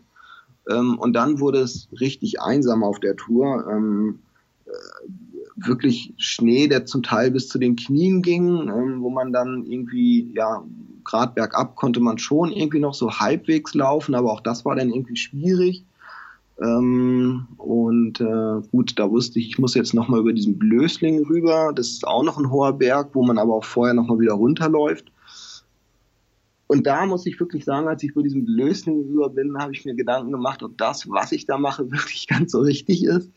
Ähm, weil da wirklich gar keine Spur, nichts zu sehen von irgendjemandem, der da schon mal hoch ist. Das war auch zum Anfang noch so eine breitere Forststraße, ähm, die aber auch dann immer steiler wurde, immer mehr in Serpentin überging. Und äh, dann lagen da auch viele umgekippte Tannen noch über den Weg, ähm, wo man jetzt auch nicht einfach so rüberklettern musste, sondern zum Teil den Hang dann hoch und dann wieder runter. Und der Weg wurde immer kleiner und immer steiler und irgendwie immer rutschiger und ich war froh, dass ich die Schneeketten hatte. Ich war froh, dass ich die Stöcke hatte, dass ich wirklich dann, ähm, ich glaube, ich habe das da auch geschrieben bei dem, bei dem, am, bei der vierten Etappe irgendwie für zwei Kilometer habe ich glaube ich 50 Minuten da hoch gebraucht. Ähm, und äh, das ist so verrückt, wenn man sich vorstellt, wie man sonst zwei Kilometer schnell läuft. Ja. Ähm, aber dort oben angekommen, das war halt also man hat auch den Weg gar nicht mehr. Also ich bin letztendlich nur, ich hatte den Track auch auf meiner Uhr und bin eigentlich nur immer den Wurm auf der Uhr lang gelaufen, ne, weil man eigentlich nur so durch ein, am Hang durch den Wald gelaufen ist. Ne? Also ob da jetzt jemals ein Weg war, keine Ahnung. Ähm, ich habe da eben auch irgend so ein Foto gesehen, da habe ich auch gedacht, ist das der Weg, wo du läufst? Das sah eher aus wie so ein ja, genau, das, genau, wo ich so zwischen den Bäumen durchfotografiere. Das war tatsächlich genau. auch der Weg. Genau. Krass. Also ähm, es war halt nicht so als wirklich als Weg zu erkennen, aber dort oben halt, das war eine, eine traumhafte Ruhe, da war nichts, da war kein Mensch. Äh, das war einfach toll da oben. Das ähm, hat einen noch gefreut, ähm, dass man das denn echt gemacht hat. Und dann auf der anderen Seite wieder runter, unter anderem diesen Weg, das Bild, was du da gesehen hast. Und äh, ja, dann ging es halt nochmal so ein bisschen ähm, den einen oder anderen Berg hoch und runter. Und dann hatte ich aber auch die vierte Etappe ähm, ja, hinter mich bringen können. Und äh, ja, das war schon, also das war wirklich, äh, ja, wenn, wenn ich jetzt so zurückblicke, war das mit die, die anstrengendste Geschichte über diesen einen Berg darüber, ja. Okay. Genau. Ja. Dann bin ich bei der fünften Etappe, also ich bin in, in Totmos angekommen an dem Tag, bin dann am nächsten Tag Totmos wieder losgelaufen, da ging es dann Richtung Basel. Ähm, das ist letztendlich dann, ähm, ja, wäre die letzte Etappe, wenn man jetzt nur die Ostvariante runterläuft. Bin ähm, ja erstmal wieder klassischerweise hoch auf dem Westweg, weil auch Totmos liegt natürlich ein bisschen unterhalb vom Westweg. Ähm, also so die ersten Höhenmeter zum Frühsport, das war immer ganz angenehm ähm, auch dort dann wieder auf dem Schnee gelaufen und äh, ja, da hatte ich dann an dem Tag ähm, nach elf Kilometern circa das erste Mal, dass ich aus dem Wald rauskam und auf einmal lag kein Schnee mehr da. Ähm, und das war halt schon irgendwie so, wo ich dachte, oh, okay, ich komme jetzt wirklich mal Richtung Süden. Dann habe ich nach oben geguckt und habe unten schon die Rheinebene gesehen, also die, die ganzen großen Städte, die da unten liegen. Man konnte auch schon so grob Basel sehen, den, den, Fernsehturm, der da in der Nähe ist. Und da habe ich das erste Mal auch wirklich, ähm, also da wurde mir erstmal bewusst, wie weit ich jetzt überhaupt schon gelaufen bin, weil man so diese Strecke, weil man das Ziel irgendwo, also das Zwischenziel Basel schon gesehen hat und ja, das hat halt einem natürlich so einen recht großen Schub gegeben. Ähm, die Landschaft verändert sich dann auch deutlich zum Schwarzwald. Ähm, also wenn man vorher noch diese ganzen Tannenwälder hatte, die ja recht dunkel sind, läuft man auf, läuft man dann über die äh, Streuobstwiesen, die natürlich jetzt äh, nur Wiese sind mit einem kahlen Baum, aber trotzdem ähm, war halt schon alles m, tendenziell zu dem, was ich vorher hatte, recht grün. Und ähm, ja, musste da auch nochmal von der Strecke ein bisschen ab, weil ich dann da auch einen Zwischenstopp in der Stadt gemacht habe, das nicht direkt am Weg lag. Und dann geht es halt immer weiter Richtung Basel ähm, ja, die hohen Berge werden halt einfach weniger. Ähm, trotzdem, gerade da unten hat man dann auch nochmal wieder steile und knackige Anstiege. Also das ist jetzt nicht so, dass man dann da denkt, ah, jetzt habe ich nur noch Wiese und jetzt kann ich ebenerdig hinlaufen bis Basel. Also das ist überhaupt nicht. Ähm, da wird man schon immer wieder zurück äh, auf den Boden geholt. Und unten bei Basel läuft man dann nochmal ähm, an so einem, ja, Berg, da muss man auch nochmal steil hoch und steil runter, Serpentin. Ähm, aber man hat halt unten schon immer so ein bisschen diese, diese Rheinebene und man sieht schon ähm, Basel immer näher kommen und das ist halt schon irgendwie ein ähm, äh, ganz tolles, ein ganz toller Eindruck halt irgendwo, den man da ähm, hat und ein ganz tolles Gefühl, als ich dann in Basel am Badischen Bahnhof in Basel angekommen bin und ähm, ja, sozusagen die, das das, den ersten Abschnitt ähm, schon mal geschafft habe. Das war dann auch Ende der fünften Etappe. Dann bin ich dann auch noch mit der Straßenbahn, wie gesagt, rausgefahren zu meinem günstigen Gasthof, äh, weil mir Basel doch ein bisschen teuer war. Aber das ging, das waren nur elf Minuten, die ich da fahren musste und am nächsten Morgen nochmal zurück. Ähm, und die sechste Etappe, ähm, ja, die ging dann von Basel wieder hoch auf der Westvariante in Richtung ähm, Titisee zurück. Da läuft man erstmal in Basel relativ ebenerdig. Also das ist nochmal ein Stück, da läuft man fünf Kilometer immer an einem Bach lang, da kann man auch wunderbar laufen. Also äh, Ich weiß gar nicht, ob wir diese Schleife laufen. Ich weiß gar nicht, wie wir laufen. Aber wenn ich denke, dass wir fast acht Tage unterwegs sind und jeden Tag ein bisschen über 40 laufen, dann müssen wir eigentlich auch die Schleife laufen. Ich weiß es also nicht. Der, der, der normale Weg, also ich irgendwie habe ich auch mal nachgelesen, ob es, ja, ich habe irgendwie nicht so richtig jemanden gefunden, der das auch gemacht hat. Die meisten laufen halt entweder die Ost- oder die Westroute von Pforzheim bis Basel und hören dann halt auf. Ähm, aber gut, dadurch, dass ich ja eh wieder Richtung Titisee zurück wollte, ähm, kam das für mich irgendwie gar nicht so richtig in Frage, sondern ich wollte das Stück dann auch noch laufen. Ich, es gibt ja diese Chore, wo man so Stempel sammeln kann. Und äh, die wollte ich auch wirklich alle mitnehmen, auch wenn die ganzen Stempelkissen eingefroren waren. Also das, ja. Aber ich habe Fotos gemacht und ähm, genau, also da läuft man nochmal relativ ebenerdig lang in Basel. Und dann geht es halt hoch da ähm, in die, ja, so ein bisschen wieder hoch und runter. Dann läuft man auch breitere Forstwege bis ähm, Kandern heißt das, glaube ich. Ähm, und äh, von dort geht es dann, also es war auch der längste Aufstieg, den ich hatte, von dort hoch auf den Blauen. Der Blauen ist dann wieder so ein, der erste Berg, der im Süden dort ist, mit 1165 Höhenmetern. Und da geht es halt von 323 Höhenmeter auf 1165 hoch, also knapp 850 Höhenmeter verteilt auf 10 Kilometer. Natürlich hatte der Schnee mich auch wieder, ähm, weil es ja wieder deutlich höher wurde. Es war auch wieder richtiger Tiefschnee, so richtig schön pappig äh, durch das äh, doch etwas wärmer gewordene Wetter.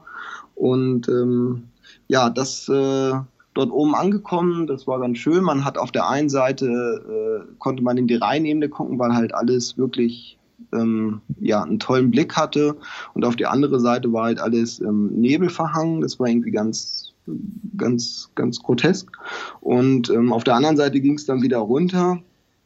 Und dieses zweite Stück dort runter Richtung Hallenhof, das war recht steil wieder, immer recht am Hang lang. Und das war so der zweite Abschnitt nach diesem Blösling, wo ich echt nicht sicher war, ob ich da überhaupt heile runterkomme. Es war sehr rutschig. Ähm, ja, ich hatte natürlich wieder die Schneeketten dran, ähm, habe da auch für recht kurze Abschnitte recht lang gebraucht, dann waren zum Teil der Weg dann auch gesperrt, es stand halt einfach Lebensgefahr, warum auch immer.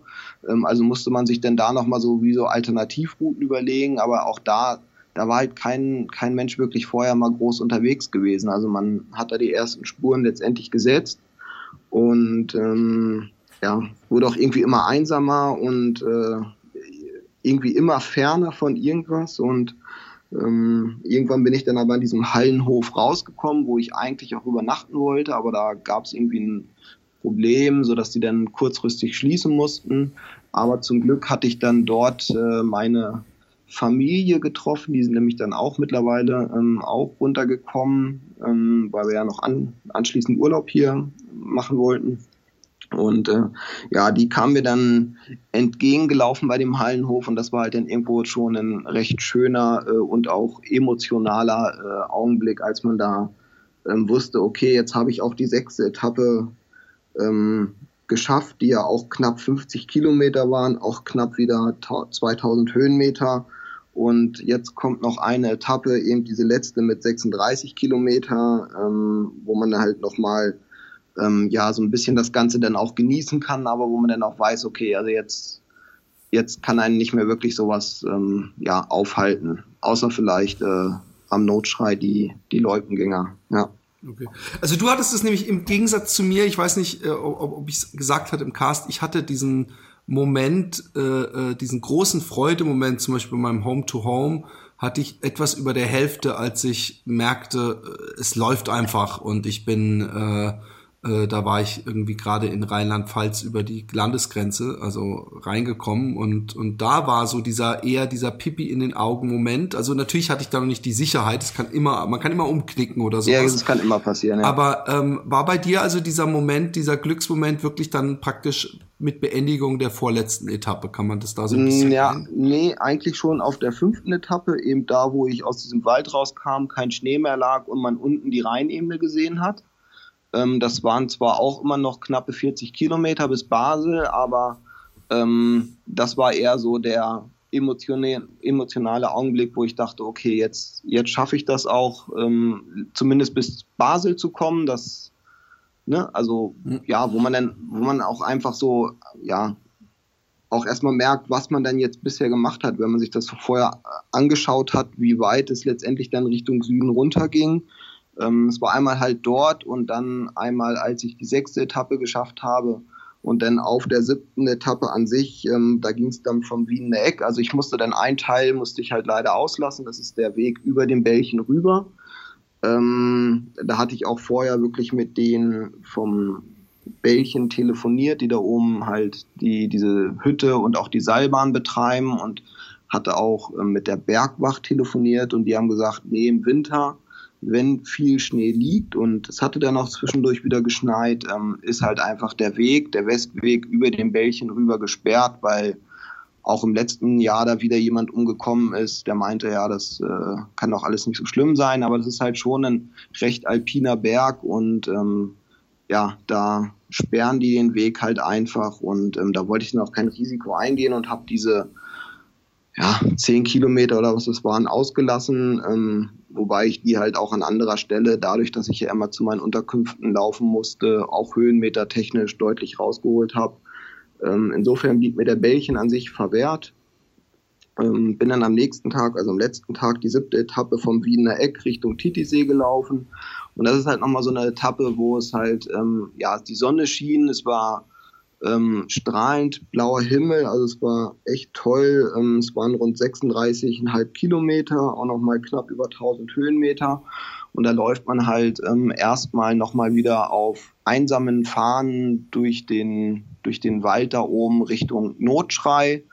Und äh, Notschrei ist da so ein riesen Skizentrum, wo viele Loipenspuren sind. Ähm, und da hatte ich halt auch ähm, vorher schon mal angerufen und habe mich dann auch direkt vor Ort noch mehr erkundigt, ähm, ob es denn jetzt eine Möglichkeit gibt vom Notschrei. Also im Sommer ist es halt alles gar kein Problem.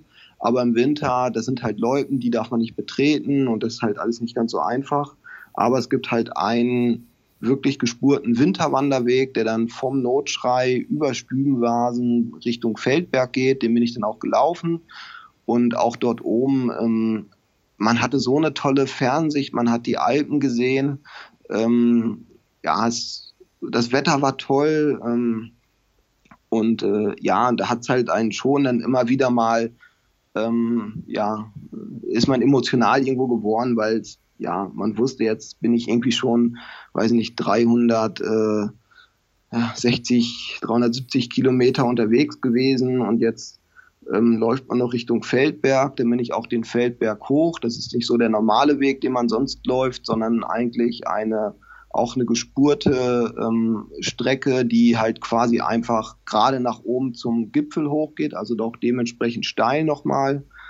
Ähm, auch dort, alle anderen um mich herum hatten wieder Schneeschuhe. Nur ich war wieder der Einzige, der mit Turnschuhen unterwegs war. Ähm, und oben vom Feldberg ging es dann halt runter ähm, zum letzten Tor.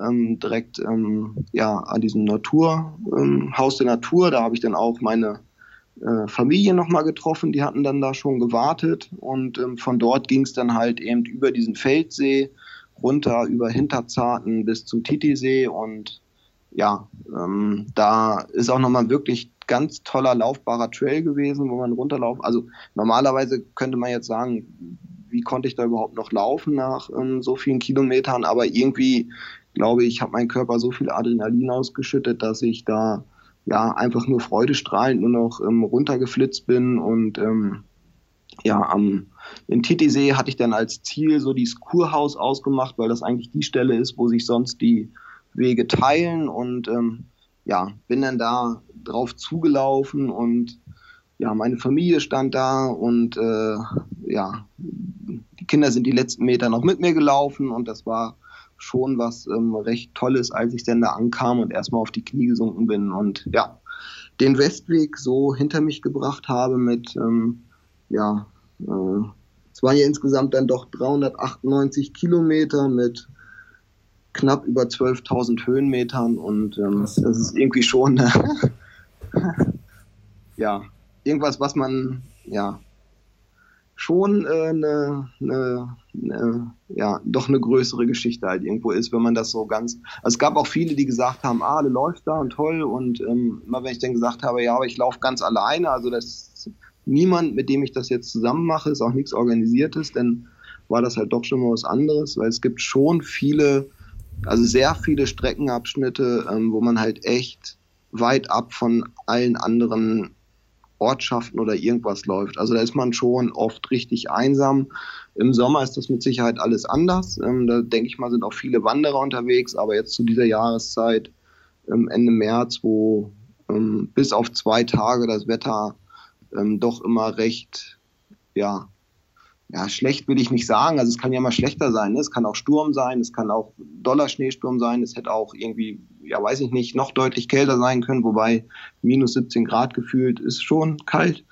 Ähm, ja, aber es war ähm, eine Sache, die ich jetzt natürlich im Nachgang auch nicht müssen möchte. Und bis auf zwei Stellen, äh, ja, oder bis auf drei Stellen ich doch ähm, auch, ja, mir nicht so Sorgen gemacht habe. Aber an drei Stellen hatte ich halt doch schon so ein bisschen Gedanken. Ja. Ein bisschen Spannung gehört ja auch dazu. Das macht ja nachher die Freude viel größer. Ja, genau. ähm, äh, wie wie, wie sieht denn aus jetzt mit dieser Erfahrung? Bei mir ist es ja so, dass ich durch diese äh, Home-to-Home-Geschichte, äh, was mein erster praktisch, obwohl ich natürlich Top-Wetter hatte, also eigentlich zu top, also wieder in die andere Richtung, aber ja. das habe ich lieber als das, was du hattest. Von daher sowieso unglaublichen Respekt, dass du, äh, beziehungsweise erstmal die Frage, würdest du es, wenn du es nochmal machst, vielleicht doch lieber mit ein bisschen Blümchen und Vögeln in der Luft äh, äh genießen wollen oder fandst du es äh, äh, ideal so? Ähm, also für, also ich fand schon ideal so, wie ich es jetzt gemacht habe. Ähm, ob ich es jetzt so nochmal machen würde, ist die andere Sache. Ähm, natürlich würde ich jetzt gerne auch mal den Westweg laufen ähm, bei ganz anderem Wetter halt. Ne? Also jetzt auch im Sommer mal. Ähm, ähm ja, wobei da natürlich auch dann immer Probleme auftauchen können. Ne? Also ich glaube gerade im Sommer, wenn man dann ähm, hier oben im Hochschwarzwald ist und man hat dann diese Gewitter, ähm, ob man denn da wirklich über die Gipfel rüberlaufen will. Und dann kann man halt nicht, also auch da kann man halt Probleme haben. Ne? Es kann halt auch extrem warm sein. Natürlich ist dann alles grün, ist alles schön. Aber es ist jetzt nicht so gewesen, dass es jetzt im Winter mit diesen schneebedeckten Landschaften halt nicht schön ist. Ne? Also auch das ist ja irgendwo eine schöne Jahreszeit. Ähm, das ja. fand ich schon gut. Ähm, klar, also jetzt ist immer die Frage, was ist ideal? Also ich glaube, einfacher zu laufen ist natürlich ganz klar, wenn der Schnee nicht so ist und wenn es wärmer ist, weil gerade die Kälte, die zerrt an einem. Man muss deutlich mehr Klamotten nochmal mitnehmen. Man muss, äh, ich hatte dann ähm, ja drei Paar Handschuhe, ähm, also einmal so dünne Handschuhe und dann so dicke, ähm, auch wasserabweisende Handschuhe von Sealskins, die ich drüber hatte. Ähm, ja, und ähm, klar, das war gerade zum Anfang da die ersten beiden Tage so kalt, dass ich dann auch mal äh, diese ähm, ja, Wärme, Wärme Packs, die mit Luft reagieren, ähm, auch mehr in die Handschuhe mal reinstopfen musste, weil es halt echt, weil ich meine Finger überhaupt gar nicht mehr gespürt habe und ich zwischendurch auch was essen musste und dafür die Handschuhe ausziehen musste und ähm, also da, das war echt, also das war echt, also richtig bitter kalt, zumal da auch oben dann eben wieder diese Hütte zu hatte und ich dann nur davor saß und ähm, ja, das Mitgenommene äh, gegessen habe. Also ich habe mir morgens ähm, bei den Unterkünften immer ein Brötchen gemacht, was ich mitgenommen habe. Ähm, und habe dann irgendwie so ein Snickers dabei gehabt. Ähm, ja, so, so groß Gels oder sowas hatte ich gar nicht dabei, weil für die ganze Strecke jetzt so viel Gels mitzuschleppen, irgendwie kann man die eh nicht mehr, kriegt man die eh nicht mehr runter. Also ich zumindest. Ja. Ähm, so Energieriegel oder sowas Ähm, hatte ich auch nicht. Da hatte ich nur von Seitenbacher ähm, das. Die kann man irgendwie ganz gut essen, finde ich. Die schmecken so ein bisschen nach Marzipan, aber nicht so klassisch äh, so ein Energieriegel.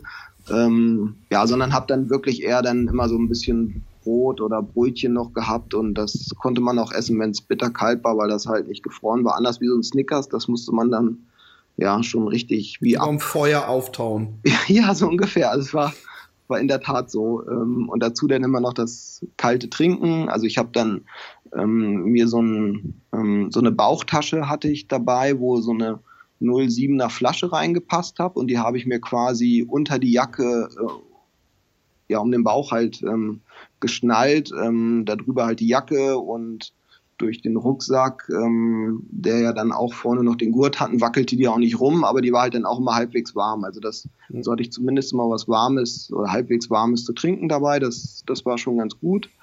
Ähm, also das ist ja. übrigens bei mir auch gewesen, dass ich ähm, bei meinem längeren Lauf, äh, der natürlich leistungsmäßig nicht mit dem, was du da abgespult hast, vergleichbar ist, aber ähm, dass ich irgendwann gemerkt habe, diese diese Puder und den ganzen Kack, den ich mitgenommen habe, den den äh, ich meine, es gibt ja diese diese Marshmallow-Dinger von irgendeinem so äh, Hersteller, die man ja. sich so in die Backentasche macht. Davon hatte ich ab und zu mal einen in der Backentasche, weil der einem irgendwie gut tut.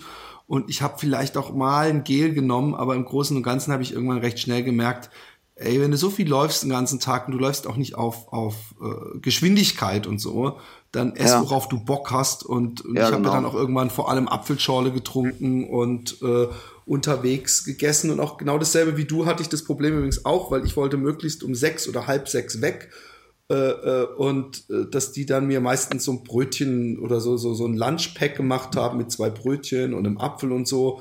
Und die habe ich dann meistens nach 10, 20 Kilometern gegessen und habe da auch recht schnell gemerkt, und das werde ich diesmal nicht anders machen, dass ich diese ganzen Sportlernahrungssachen, die sind cool, wenn man mal einen Tag oder zwei irgendwas machen muss, aber um so eine Woche lang das Zeug zu fressen, dafür schmeckt es dann einfach nicht gut. Ja. Also ich habe es auch gar nicht erst groß mitgenommen, weil ich halt vorher schon immer die Erfahrung gemacht habe, dass mir das irgendwie ab einer gewissen Kilometerzahl überhaupt gar nicht mehr schmeckt und ähm, ja, ich dann halt eher ähm, ja das Mitgenommene da vom, vom Morgens, vom Frühstück ähm, gegessen habe. Oder halt, wenn ich dann zwischendurch wirklich dann doch mal eine Chance hatte, irgendwo ähm, was zu essen. Also jetzt dann in, in, bei dieser einen Hütte zum Beispiel, da habe ich dann eine Suppe gegessen. In Hausach, ähm, da kommt man ja durch den Ort durch. Da habe ich dann beim Bäcker mich mal kurz hingesetzt.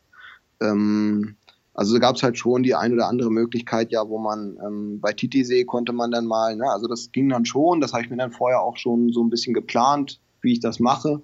Ähm, aber es war mir halt schon wichtig, dass ich da in den Gasthöfen mir morgens immer mein Brötchen oder Brot oder Toast oder irgendwas schmieren kann, was ich dann zwischendurch ähm, esse, wobei ich jetzt auch während des Laufs eh nicht unbedingt so viel esse. Ne? Ähm, das ähm, ist jetzt auch gar nicht, weiß ich nicht warum. Ich habe dann immer gut gefrühstückt und habe dann abends gut was gegessen und ja.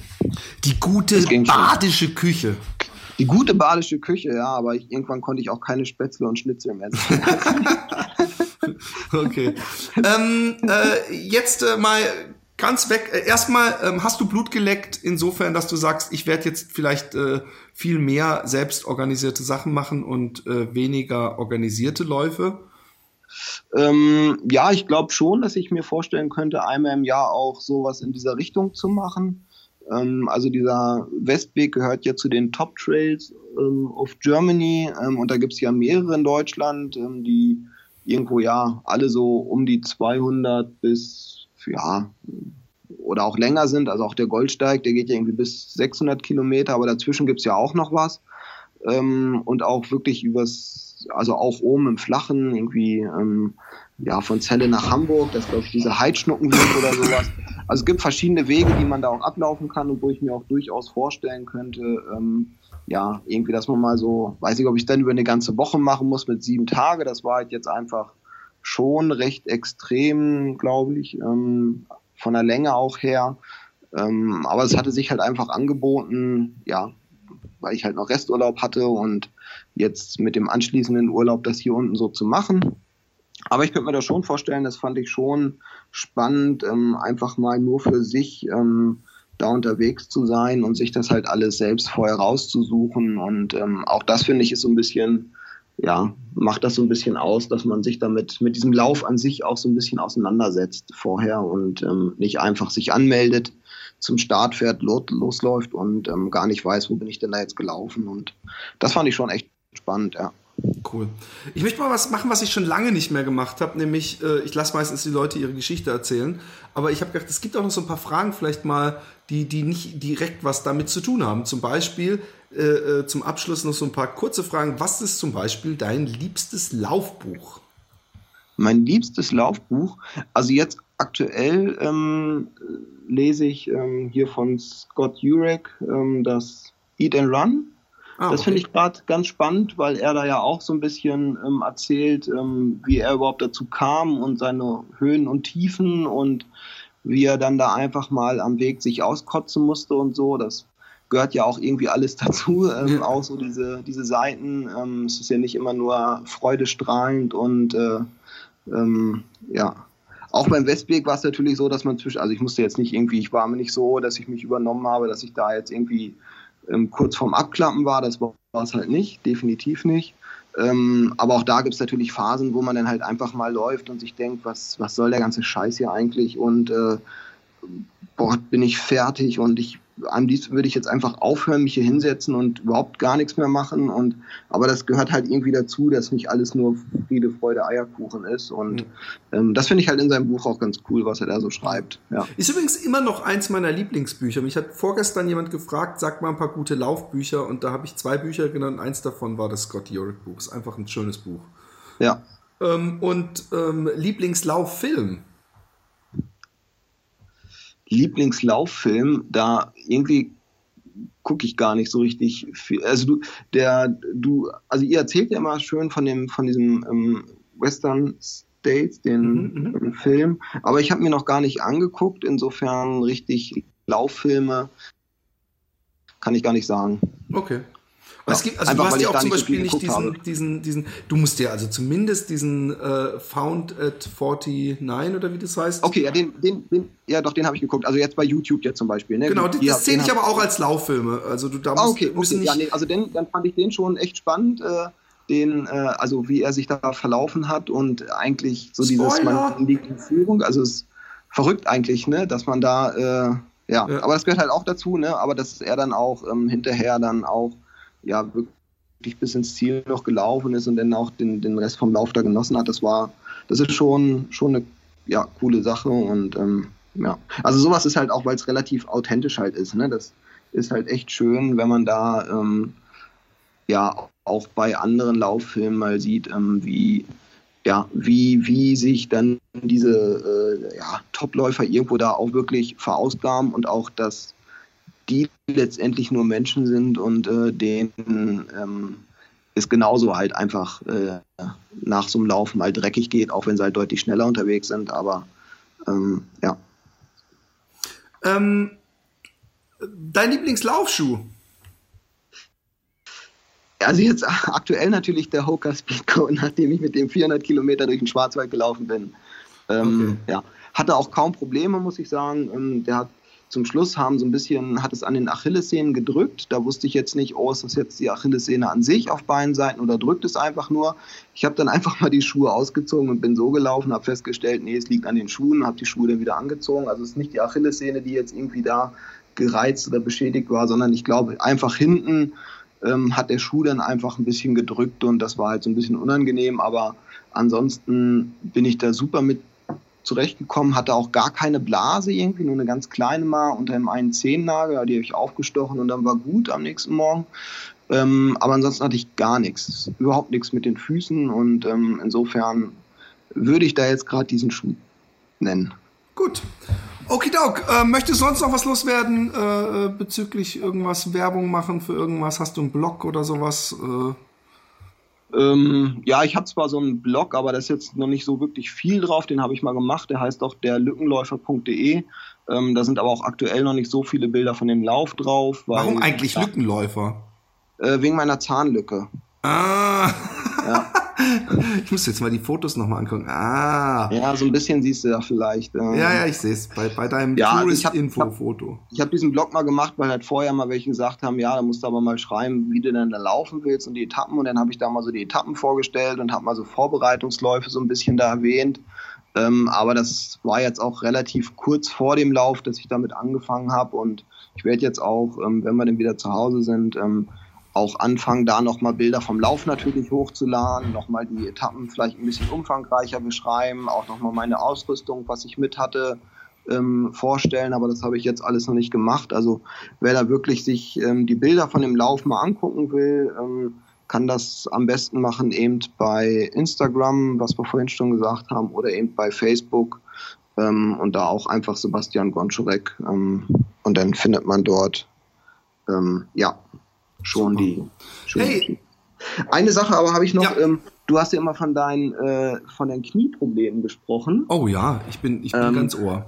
Und auch dort, dass du immer dieses 7-Minuten-Training machst. Sechs ne? Minuten. Dieses, oder sechs Minuten, ja, dieses Power-Training. Schon lange nicht mehr gemacht übrigens. Ich wollte das ja, ja als, als Beat Yesterday machen und dann hat mich die Grippe dahin gerafft. Ja, ähm, weil ich und auch Ines, wir haben ähm, auch mal angefangen mit diesem sieben Minuten Training und es hat nicht lange gedauert, da haben wir beide so höllische Knieschmerzen gekriegt. Ah. Ähm, und dann haben wir damit wieder aufgehört und bei Ines ist es recht schnell weg gewesen, bei mir hat es irgendwie so anderthalb Wochen gedauert und dann waren die Knieschmerzen wieder weg ähm, und seitdem machen wir sowas anderes, wo man einfach nur Bauch und, ähm, und, und Rücken halt einfach stärkt.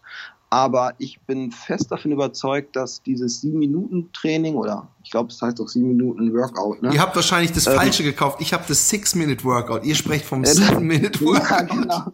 Die eine Minute, genau. es gibt nämlich tausend solche Apps. Ich weiß ja nicht, was ja, für ja, Übungen genau. bei dem, aber die, die Übungen, es die sind da. fast alle die gleichen Übungen. Äh, die da also, drin sind, sind die, die mein äh, Physiotherapeut zumindest teilweise mir auch geraten hat, um meine Knie äh, zu stärken. Ja. Also, äh, also ein paar Übungen sind ja auch für, dafür Bauch und Rücken, aber wir haben, also seitdem wir damit wieder aufgehört haben, ähm, geht es auch den Knien wieder besser. Okay, okay. Nur noch mal so als. Danke, danke. Vielleicht kleinen äh, Tipp, den ich. ich muss mal gucken. Ähm, hey, vielen, vielen Dank und ähm, äh, äh, ja, ich hoffe, die, die Hörer. Äh, äh, findest. Vielleicht kommst du ja, vielleicht kannst du ja eine Etappe mitlaufen im Sommer, wenn du Lust hast, als Guide. Genau, da musst du, genau, da musst du mal schreiben, wann ihr das machen wollt. Ja. Ähm, und da hätte ich bestimmt noch mal Lust, irgendwie eine Etappe, ähm, wenn das irgendwie zeitlich klappt, dann setze ja. ich mich in Zug, fahre da runter und würde auch gerne mal eine Etappe mitlaufen. Ähm, ja. Aber wir laufen, glaube ich, wahrscheinlich ein sehr gemächliches Tempo verglichen mit äh, dir. Wir sind äh, äh, ja alte Männer. Ja, das sagen sie vorher mal alle, dass sie gemächliches Tempo laufen, auf einmal flitzen sie alle los. Das Ach, nee, kennt man ja schon von die, anderen die, Leuten. Die, die, Angst kann ich dir wirklich nehmen. ich bin nicht, ich bin nicht das, die, dieses Mädchen, was immer gesagt hat, oh Gott, oh Gott, ich habe überhaupt nicht gelernt auf die Arbeit und die nach der Arbeit gesagt hat, oh Gott, oh Gott, es lief alles schief und als die, als die äh, äh, Arbeiten dann zurückgegeben wurden, hatte sie eine Hast zwei. Ja, oder ja. eine Eins sogar, genau. Genau, ja, ja. Nee, nee, das bin ich nicht. Genau. Real Talk. Ja, aber dadurch, dass ihr dann ja noch mehr Etappen vor euch habt, dann äh, ja, kann ich das dann ja entspannter angehen. Aber ja, klar, hätte ich auf jeden Fall Lust drauf. Ähm, ja, schreibt cool. das auf jeden Fall mal, wenn ihr da ähm, einen Zeitplan habt und wenn das genau. klappt, dann würde ich da mal runterkommen und würde mal eine Etappe mitlaufen. Das wäre nett, super geil. Okidok, dann sagen ja, wir Tschüss. Schön. Dann, ähm, ja, vielen Dank und Tschüss. Tschüss.